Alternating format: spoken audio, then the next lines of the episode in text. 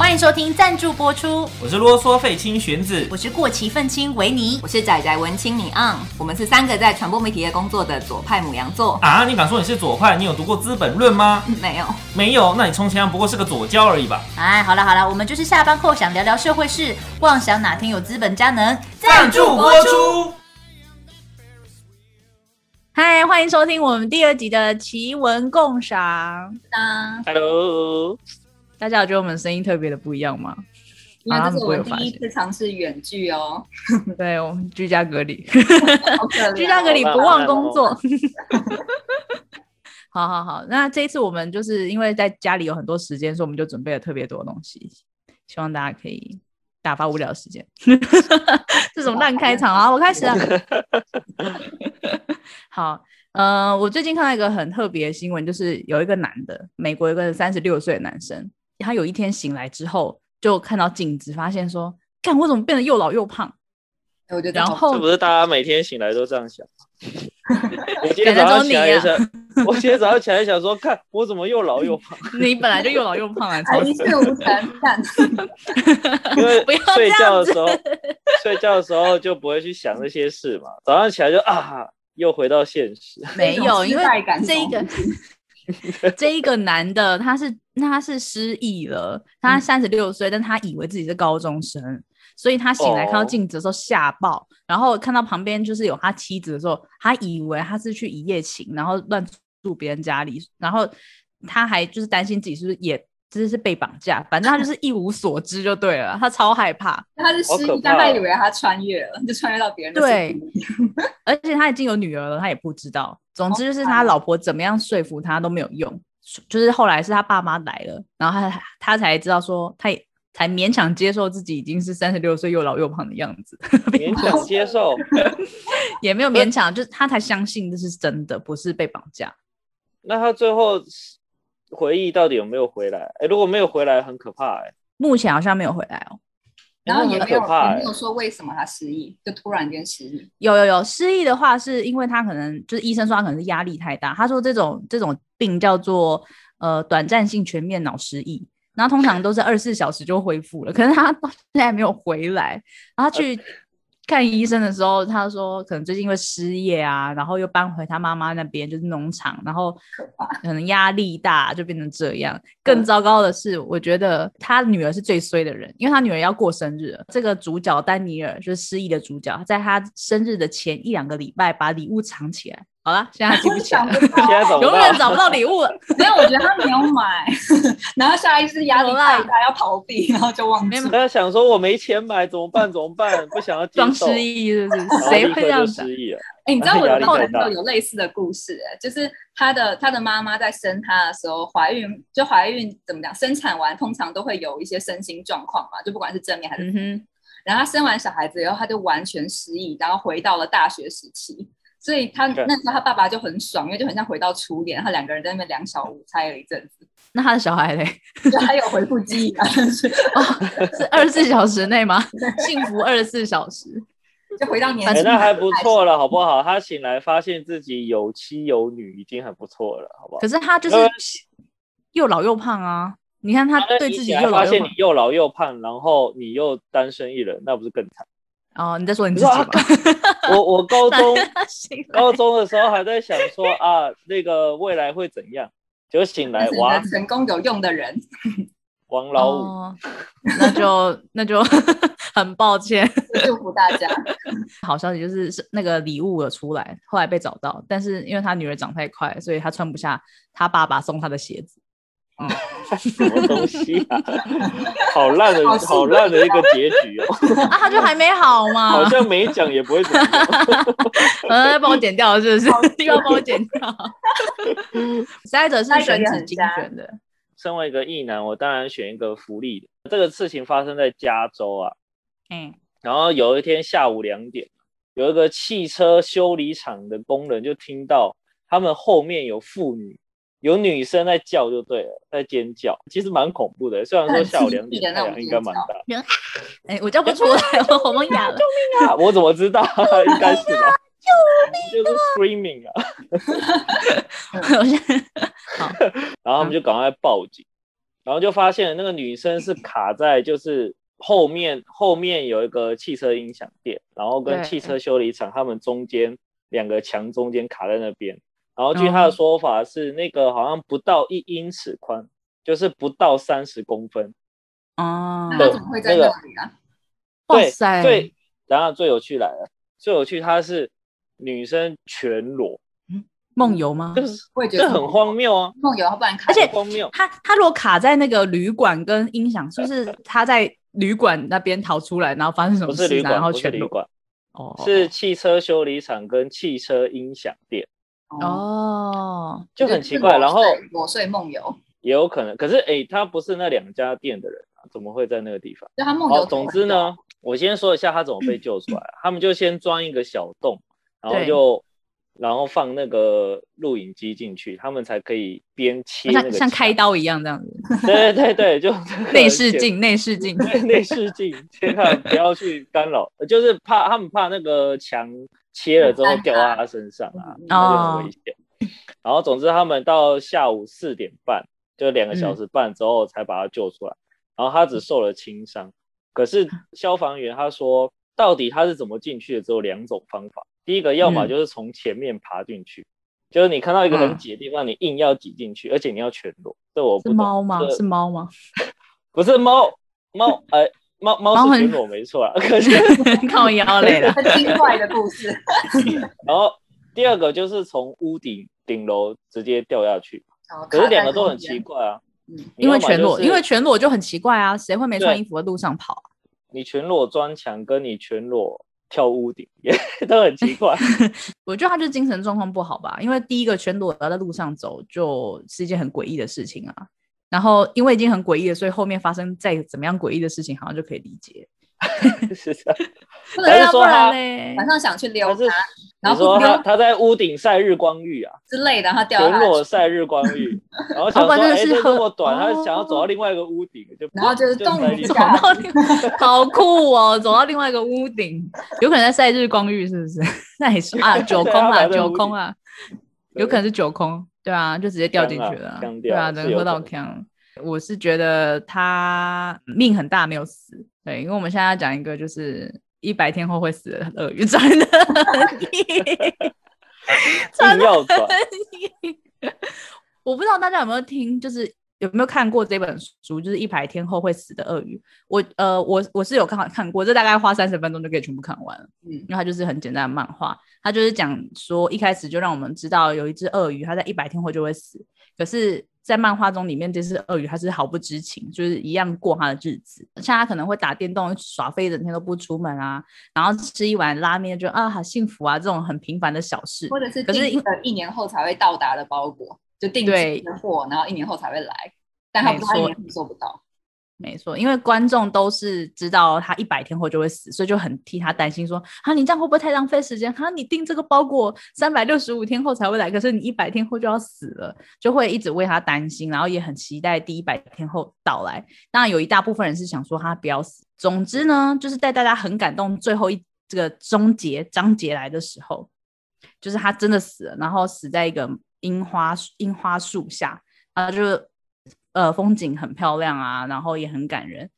在这个时候呢，突然这一间公司就是这个 漫画公司，它出了周边商品，然后那个周边的音乐也出来了，动漫动画的音乐主题曲都出来了，然后电影也要就是正在筹备中，然后嗯大家就想说，你是在骗我的眼泪吗？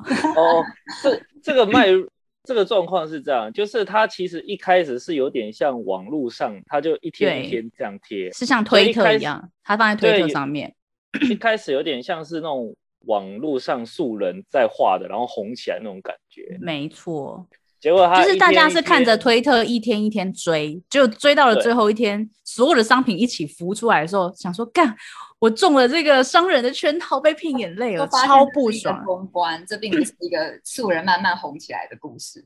没错，细细追查发现后面的主角就是推手，就是电通。那电通就是日本恶名昭彰的广告公司嘛，就是之前有一个女生，好像二十几岁的女生，她就因为受不了天天加班，累得要死，然后就跳楼了，就反映出就是这个广告业非常的不人道，然后电通这间公司很过劳，这样子。就是一个很负面的公司在做这件事情，大家就更不爽。然后这件事情大概三月的时候就出来了，最近呢，就是他的电影上了，七月九号上，然后他的硬上了，硬上硬上，他就上去，他的票房就是没办法，因为他都已经那 他都都已经拍了电。通都做了，运筹帷幄那么久了，对连载，的结果他就创了纪录，最糟纪录，就是周末首映的周末票房只有一千七百万日元，然后入场观众只有一万多人，是两年来就是创下他们东宝院线两年来最低的记录，所以大家还是会不买，他大家其实不买账的，对，所以这种业配其实很很暴力，我觉得他他太急迫了，我没有我他当下知道粗糙了，他太粗糙对啊了。对啊，太太粗糙，然后哎、那个日本网友有一个超好笑，他说鳄鱼事件就好比自以为在看素人的 AV，结果看到 AV 女优的名字而丧气的心情。说明他是素人 AV 女优啊，什么？难道有这种事？就是假扮素人的 AV 女优，什么被欺骗了，下面一位，我们要来讲美中之间要有红色热线喽。哦，站得好硬哦，从鳄鱼到美中热线，但是这这个说说是美中热线，但其实是有点是拜登政府一厢情愿啦，因为拜登在那个拜登政府在大概三四天前，就是今天十八号嘛，所以在十四号左右就发布说，希望可以有这样子一个直接两国首领可以互相通有无的红色电话，然后中共就一直已读不回，到了大概一天前才开始有就是那个。他们的外交外交官回就很简短的回应说，哦，其实我们一直都有相关的呃多条热线，然后多年也一直发挥重要作用哦。就赵立坚就这样在十五号的时候回应，所以就没有没有很明确的对这件事情本身做出一个好，我们就来 connect 吧的那个。嗯嗯嗯嗯，美国真的很渣男哎、他们啊他们之前不是说什么啊？他们先捐疫苗给台湾，然后后来又说啊我不支持台独，然后后来呢前几天又那个军机又又来到我们台湾这边降落，然后中国又气噗噗，然后他说啊那我要跟中国要热线，哎他这个是不是渣男行为？但是他开军机要跟中国热线，他说我们现在先侵犯你的底线，但这个热线不是那个，就这热线并不是说我们外交上更进一步，这热线其实是为了防止真的战争来临前最后一步，就等于说战争来临前，哦。如果两国之间没有一个很快可以互相确认讯息的管道的话，很容易一触即发，然后资讯之间很不透明。那然后哦我知道是是最近太太频繁了，所以他要先确定那个热线是通的。对，所以但好像也也没有很痛跟中国更好喽，是说 呃我跟中国好像有点不好，怎么办？确定他的老旧管线还会不会通这样子。了 解了解，然后美国嗯跟俄罗斯之间一直都有这个红色热线，就是嗯他们是很需要。他们超级需要。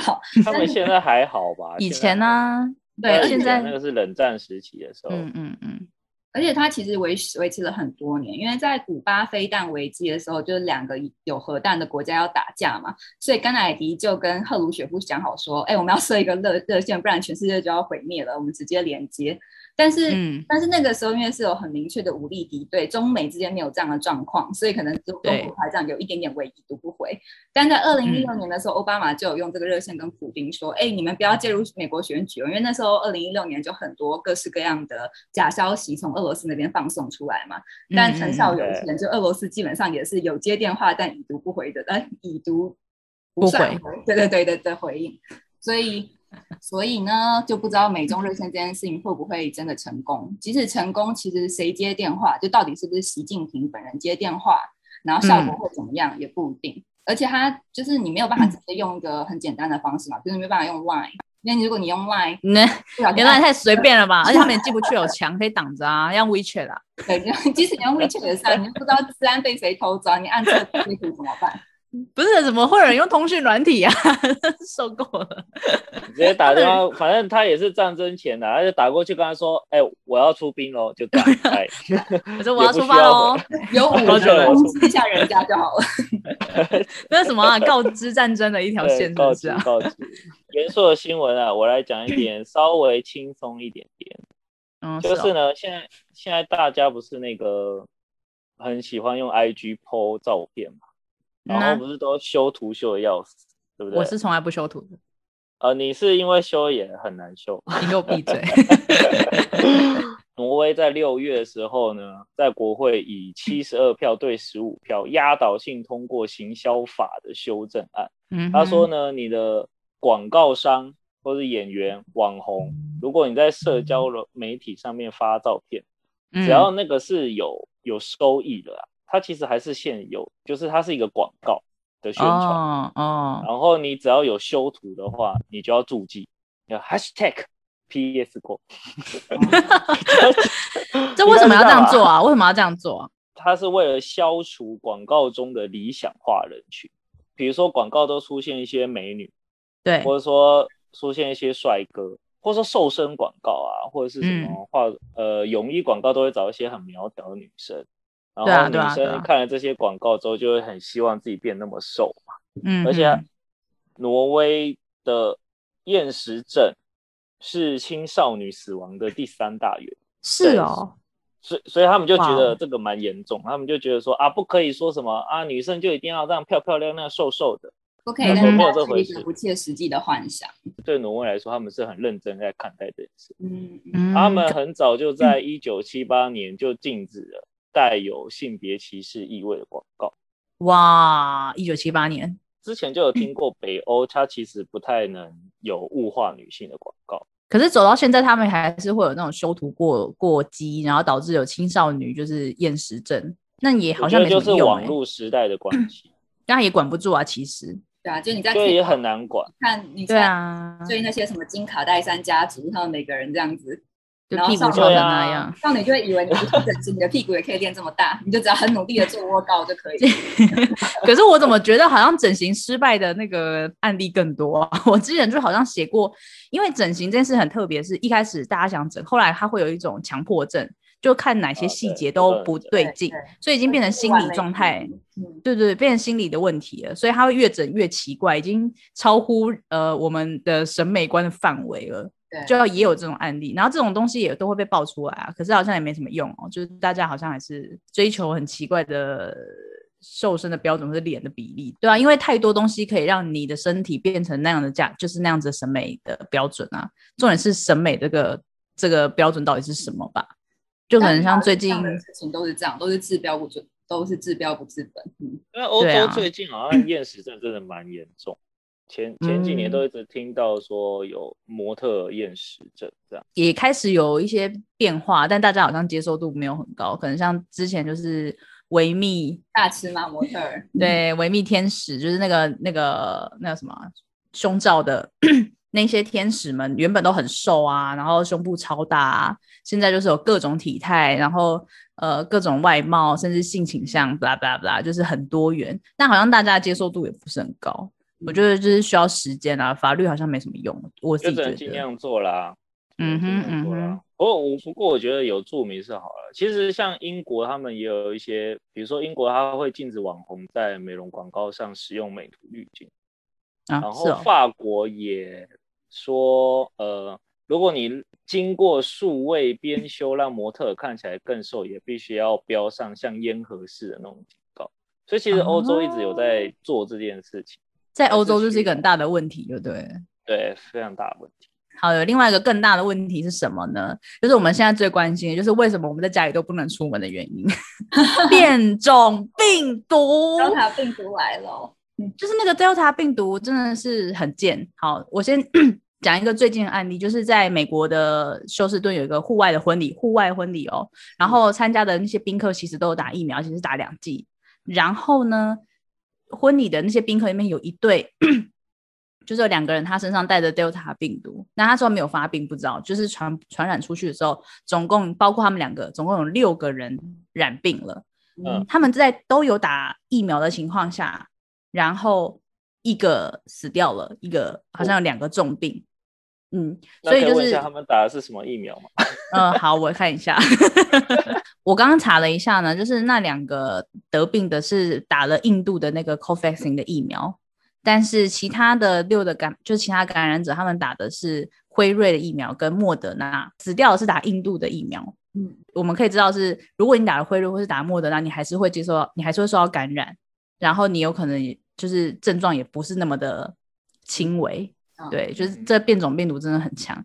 我先讲一下 Delta 病毒好了，就是最近这个病毒它在印尼发挥最让印尼变超越印度，因为嗯它在十六号，七月十六号那天就新增了五万四千例确诊，然后就直接超越印度五万哦，一天一天五万，所以就是之前我有看到那个在推特上面，他们也是一大堆空地全部变成牧场，就是因为干太恐怖啊你之前这个讲印度的那个要火烧木种的情况，对，然后像是英国也是十六日也是新增五万多确诊，然后韩国也是，就是一周这一周连续一周确诊都破千。像台湾上个礼拜就是七月十八号之前的境外引入的七例也都是 Delta 病毒，也都有，所以就是已经入侵到全世界了。嗯嗯然后这个病病毒呢，它的特色就是第一个，它传播力很高，嗯它传播力高，比英国的变种病毒还要高百分之四十到六十。然后再是它的致病率跟住院率也高，尤其是在免疫力不好身上会待的比较久，它的病毒会复制的更快。然后它的症状很像重感冒，就是你确诊患者就不会有什么味觉异常、腹泻，比较像是喉咙痛啊、头痛这样的情况。你就更容易要住院。对，总之呢，就是这个病毒复制力强、传染力高，所以它就扩展的很快。现在全世界已经有大部分的国家都有这个这个病毒了，会让解封这件事情延后吧？我说全球，是。下一则是一个有点诡异的新闻，就是我们知道东京奥运正在如火如荼嘛，然后它真的是多舛，命运多舛。超级超级 很惨很惨。然后那个冬奥有一个叫正梦的艺术企划，那这个艺术企划嗯就让一个男性的人脸，而且是一个灰蓝色的男性人脸漂浮在东京的上空。那所所有人当然超可怕的这是啥？真的超级可怕的。超可怕，而且他他是就很诡异范逸臣的脸呢、他并不是一个，虽然他如果是笑脸，我觉得也蛮可怕的，但他并不是你说范逸臣的脸阴沉的脸。哦，范逸臣的脸。我刚刚听着范逸臣的脸说，嗯，所以他要摔吉他了吗？买买 IP 吧，而且这不是随随便便做的哦，这这个这个企划者是一个叫做荒神荒神明香的企呃美术家，那他会做这件事情是因为他表示他在十四岁的时候梦到人脸像月亮一样漂浮在空中，所以他就觉得这是他的啊灵感来源。他不这个是他是看了《伊藤润二》吧？对啊，看了《伊藤润二》做做做噩梦吧？哦，问号，这是什么恐怖的噩梦？为什么他要把他的噩梦就是传给大家然？后还让纳税人去买单他的噩梦，那那日本网友是接受的吗？当然不接受啊，他们都觉得说小孩子要吓哭了，就是觉得什么都可以称之为艺术吗？那它意义是是什么啊？傻爆眼。没有，而且你知道他他他他他其实那个规划了非常久，他在两年前就开始募集各式各样的人脸，最后得到上千个男女老幼的人像，然后他们就嗯各种就是比对分析、开会讨论，最后选出了这个忧郁的脸庞，他觉得这个叫做哲学之脸，那他表达什？么？他表达什么？他到底要说什么？可能超恐怖而且它日本就 黑白的，就已经就已经奥运快要办不成了，然后全球疫情那么严重又升起忧郁之脸。他可能要表达日本的某种精神特性吧。他那个黑白很像在报纸上看到什么嫌疑犯的脸 也很像《咒怨》的小男孩那种色调啊，那超级啊！对对对对对，我觉得把才哥放上去都还比较好看，它不是正黑白，它是那种灰黑白，所以有点蓝蓝的那种感觉。很恐怖哎、真的很恐怖哎、超级那他有说他要传达什么意念吗？就是这个，并没有，他被骂爆以后就没有再看到 follow up。他就变成了忧郁之脸了，是不是？他脸就跟这个一样忧郁，真是不懂哎、真的，说真的，我会想要去现场看。而且他就是有然后试试就试试营运嘛，就 rehearsal，然后所以他就把悠悠的把那个蓝色之脸升起来，结果那天气候不好，马上就是被被吹吹吹，他就赶快把它降下来，所以他连 rehearsal 都不顺利。听起来好恐怖。就是而且你这样会去传画面什么的，是那种 rehearsal 的一半，然后捡起来的。好可怕到！底想吓死谁啊？好哦，那日本是还有另外一条大新闻？日本跟台湾，哦但呃，对对对，这是这算是台湾的台日对台日之间的大新闻，就是大家应该这几天有看到那个李勤峰他得到了芥川赏，对，这很厉害吗？这件事很厉害是在于他的母语不是日文，而且他是二十三岁才移到日本，他不不是那一种小留学生，或者是从小就在日本，因为我们其实在呃嗯几年前有一个三岁就移民到日本的温佑柔也有得到提名，但他没有得奖啦。但这种三岁就移民的作家，等于他一直都是用日语写作嘛，所以他只是对台日身份，但他母语还是日文。嗯那这个奖是多是什么什么地位啊？就是这奖是这奖超厉害的，这个奖虽然它不是不是说日本唯一的文学大奖，但它是日本的新晋作家都会透过这个奖出道，所以包括哦要的就是可能那个呃落选还发疯的太宰治，但他是落选以后才在文坛大名大放，然后哦然后村上春树啊，还有那个大江健三郎等等的，其实都有在这个名单或曾经获选过。哦而且的大师而且芥川奖的全名叫做 芥川龙之介赏。是对啊，芥川龙之介很厉害，就是很有名的《罗生门》啊，短篇小说就是他写的。是的。然后总总之呢，就是那个李霆峰得奖了以后，他的他他的他就开始声名大噪嘛。但他其实并不是这几年才开始陆续的获奖，所以他在台湾其实有一本读物，他只是繁体中文，废话，繁体中文的那个翻译，那那是他自己翻译的。那他的嗯以前在世界各国也有在卖版权中，因为他其实读武那一本书写的就是他作为女同志的一种创伤经验。那那个他就一直说这个从台湾的九零年代的同志文学的养分喂养给他，他写读武的这个这个重要的那个，嗯所以他一直说他的作品其实非常非常台湾的。虽然他这一个在芥川赏得奖的作品《彼岸花盛开之岛》，它是一个架空世界。那在架空世界里面，还有中日混语，还有琉球语，然后还有一个只属于女性讲的语言，就是女语。嗯嗯，那这个女女语就在他什么？他自己创造的吗？对对对，所以这所有的语言都是她自己创造的。好酷哦。这个架空世界来讲，它的这种很混杂的背景，嗯嗯嗯，然后女语的重点就是等于说，从前都是由男性所诉说的历史，现在用女性的语言来重新诠释。但他在里面也有处理说，有一个男性角色偷偷学女语，因为他也想要参与这一点，他觉得为什么他是男的就不能够讲女语呢？对对对，所以嗯他也有点在反，有点在反省吧，就是当女性重新拿回那个诠释权的时候，是不是也会有一些阴影？有点像我们前嗯一集讨论的那些的，就关于两性平权的事情。哦哦，很厉害哦耶！对，所以我觉得这是一个很赞的，就是很很很为很为他开心。那开心的点是他居然可以到异乡，然后用一个他自己完全不熟悉的语言，创造创造出很成功的小说，还在异乡得奖，然后红回来。那他台大的时候是中文系、日文系双修，太屌了。然后他又在书里面创造自己的语言，他是不是语言 天才？我只能看到这个重点。等会的时候就羡慕我就问他说：“哎，那你可不可以现在讲一段日那个你在书里面发明的语言？”他就说：“没办法。可能只能书写啦。没有办法发音，是不是？对 他没有办法马上马上掰出一段话来。哦哦哦哦哦，可是这件事情，这这昨天有一个争议，就是因为李奇峰嗯红了以后，大家就开始去发，就是去挖他以前的一些在社群上的言论。那在去年嗯八月的时候，有在推特上嘲讽安倍。那他的那个日文的翻译成原文就是希望安倍可以身体健康，如果因为健康因素不能入狱的话，我可是会很困扰的哟。那因为最近台日关系非常友好嘛，所以台湾网友看到就很生气，就觉得说你怎么可以这么没礼貌呢？你怎么可以就是台湾网友是台湾网友骂的，对，是台湾网友骂的，就是就是我怎么闻到小粉红的味道？荒唐，一定是骗人，一定是反串的啦。就觉得说你怎么会那么不知感激呢？就是安倍政府捐疫苗给我们，为什么你要在这里讲感激什么？哎，他那是什么时候那是去？年八月的事，对啊在疫苗捐赠以前的事情？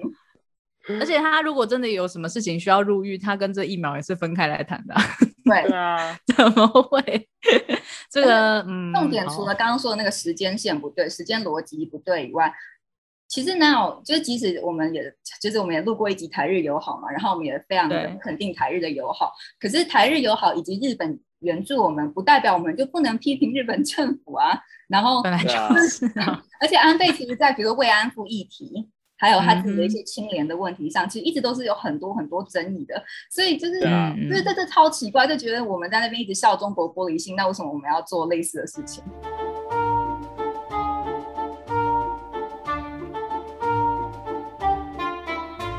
下一则是，其实，在二零一六年就一直在吵的一件事情，但最近的最近法案有加速通过，就是英国一直在倡导说要禁止处女膜的重建，因为这是一个手呃整形手术嘛，就你可能已经发生过性行为了，但是你可以用比如说其他的皮肤的移植或者什么的方式，让处女膜看起来是完整的。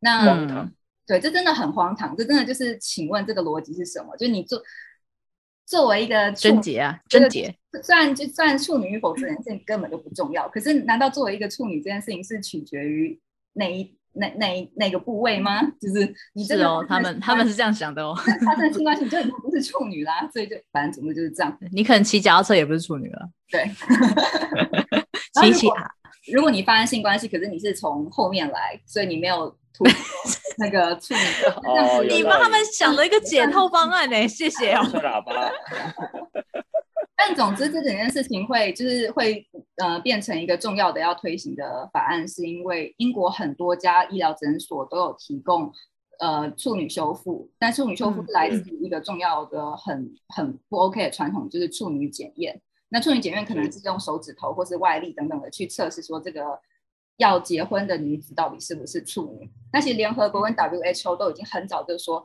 这种侵入性的检测已经侵犯人权，而且要是你在那个时候不然就是就让人家破处怎么办？对啊，你手进去检查不就容易破处吗？然后然后之后又要怪那个女的，所以她要很轻柔啊，她要专业啊。她要很小心。所以这种对处女检检查都是宗教的需求嘛？就是有些特定宗教吗？对，还是说就是它是英国的普遍现象呢？没有？其实大部分的情况都是发生在伊斯兰呃穆穆斯林家庭。那所以所以当这个哦法案要通过的时候，其实有一些女性主义者是有一些 concern 的，因为他们怕说自如果法案禁止说一整形诊所不能做这件事情，那可能它就黑市化。黑市化其实反而对需要帮助的女性来说更危险。嗯因为没有任嗯何工程可以介入，然后而且你没有嗯。办法借由停止这个法，就是禁令这个法法律上的禁令来停止这个传统嘛。就像我们刚刚说的没那个，你没有办法就是法律上禁止修图不注明，那女少女就自动觉得说，哎，我自然也很美啊，就是事情不是法律做的，没错。没错，对，而且因为这样的状况是在说，比如说我是穆斯林女生，我想要结婚，但是我可能因为呃某种关系，不一定是性行为，可能我小时候有碰外力啊，对对对，嗯那因为我想要结婚的时候，我还是必须要去做这个手术。那你禁止做这个整形手术，并不会，并不解决所有的事情。对他还是要去做这个手术啊。而且他如果真的没办法做手术，又没有钱去去黑市弄，那他可能就结不了婚了。而且还不只是结不了婚，还可能会遭到很严重的家暴，不管是父家那边哦还是自己娘家这边。其实如果只治标不治本，那可能还是会有很多呃穆斯林的移民的女性会遇到这样的问题。所以这是一个有点像是移民社会会遇到的一个性别、还有宗教、还有文化上面的差异。那如果一致性的就说，嗯那我就法律禁止整个全国都不能做这件事情，其实有点去脉络化，并没有真的考虑到中东妇女的。就是实嗯际处境的日常生活中的状嗯况。平时就讲到这个处女膜，就是其实这几年台湾也有各式各样的新的替代产品，我是说除了卫生棉以外替代产品，比如说月亮杯啊、棉条啊。然后这些这些产品有些是侵入式的嘛？那侵入式的时候，刚开始大家在接受这些新的产品的时候，就会有点担忧，想说我会不会因为用侵入式的卫生产品我就破处了？这个重点其实不是说，嗯、不会哦，就是你不会破处，因为阴道是有弹性的。这个重点应该是要告诉大家说。破处是没有关系，而且处女膜这这整个用词就是错的，因为处女膜不存在，并不是阴道里面的一个膜，它阴道本来就有洞，不然它要怎么月经要怎么滴出来？所以处女膜其实应该要证明叫做阴道冠，因为你如果一直用处女膜来称呼它，你就一直有一种它可能会破，它破了就完蛋的想象。但是我要是处女这件事啊，处女这两个字就很有问题啊这两个。字是超级有问题，我觉得这也是蛮重要的一个证明运动。好，最后一则我们来讨论，就是最近呢，坎城影展大家知道吧？坎城影展在文七月十五号的时候呢，突然间宣布，他七月十六号要播映香港的导演周冠威执导的反送中纪录片《时代革命》。他为什么要这种快闪的方式？就是他是趁那个中国的参展电影已经全部播放完毕了，嗯，嗯，所以你不可能在他宣布之后再撤展。对就中国，但是他他明年还是有可能撤展，是有可能。可是你想哦，哎、如果他像像台湾金马奖，他们就抵制了嘛。对啊如，果中国电影连砍成都要抵制，哇靠，太损失的是。中国啊。整个世那我真界都的觉得是中国的电审制度了。其实我觉得他不如一开始就就说他要放，我们看中国会不会撤展。我是这样子觉得，不要 不要现在。好了好了，其实他们这样做也蛮有勇气的啦，就是一个表态啦。但因为坎城本来就是艺术价值非常高的一个影展啊，所以嗯不、不不意外他们有这样的勇气，只是他们最后还是使用了快闪这个方式，但其实也蛮嗯聪明的，至少在这一届他不用再处理其他的问题了。嗯对嗯那我们讲到这个香港导演周冠威，他其实在二零一六一六年就已经指导十年的其中一个短片，哦，就是十年有有五个短片嘛，还是哦我看过哎，我看过，对不起。嗯对对嗯，就它是一个预言性的，就是它对啊对。预言香港在回归在更久以后会发会遇到的状况。嗯嗯。然后那几个导演都是蛮年轻的导演，然后嗯那时候拍的，其实说实在的，他的有些叙事方式还是非常的生涩，然后技术上也没有到位，但是他还是获得香港电影金像奖最佳电影奖。嗯，嗯，就是那个个时候是因为时代的关系，那现在恐怕这种片根本连参加都没有办法，连上映可能都很困难。那后来周冠威还执导一部电影叫《幻爱》，也拿下五十七届金马奖最佳改编剧本，也是非常不错的电影。而且他是在讲、呃思觉失调症跟嗯爱情的一个电影，嗯其实还不错看。那就是他不谈论政治的电影也是非常好看的。那最近因为不是香港很多传媒人都被捕嘛，然后 他竟然还敢上在坎城放映这部影片，而且他周冠威本人是还留在香港，是他并没有离开香港，而且他是整个制作名单上面唯一一个公开名字的。哇哦，好有 guts 哦！他是拿他的命下去赌了吧？不过看他的记，我看他的那个预告片啊，他里面的画面基本上就是从二零一九到现在，就是二零二零年六月国安法立法之前那些抗议的最激烈的片段。嗯，就是警民冲突最激烈，就是包括拿枪射一般的民众，然后拿警棍狂打那个示威者的头，这或者是甚至放任那个白衣人，就是像黑道，然后进到地铁里面去狂打民众，然后警方怎么样？八三一事件，就警方怎么样，就是扣澳都不会来的那个事件，就是所有就是香港政府最烂的那一面都在里面了。在这种影片，他在港城上，然后他人竟然没有离开香港，这个勇气，他是说了一句话，他说：“我不需要，也不愿意将一些没有发生，只是想象出来的恐惧去控制我的决定。”嗯，非常的勇敢。之前有个很有名的话，就是说最令人恐惧的就是恐惧本身。是但他因为在这么多传媒人被捕的情况下，他还竟然有这样子的勇气去克服那样的恐惧，我真的觉得很厉害。我觉得任何一个可以挑动神经，尤其是他又是在坎城影展，这是对世界说中共很残暴的那一面。然后你现在人又在香港，他没有道理不抓。其实，嗯我们所真的以我是为他祈祷。有一个很勇敢的道德勇气，就是我挂名，其他人都不挂名，就是其他人都不要、对不要深陷这个危险，但是我为我的作品负责，我为我写的这一份历史负责。因为他只是要传达这个这个意念，他觉得牺牲他一个人就够。我觉得就是一个英雄啊。哎，但是就是一样，老话一句，不想再看到悲剧英雄啊。好的，希望台湾人也可以鼓起勇气。干嘛？去打疫苗打？疫苗是不是？请打疫苗，受鼓起勇气，什么疫苗都去打好吗？拜拜。拜拜。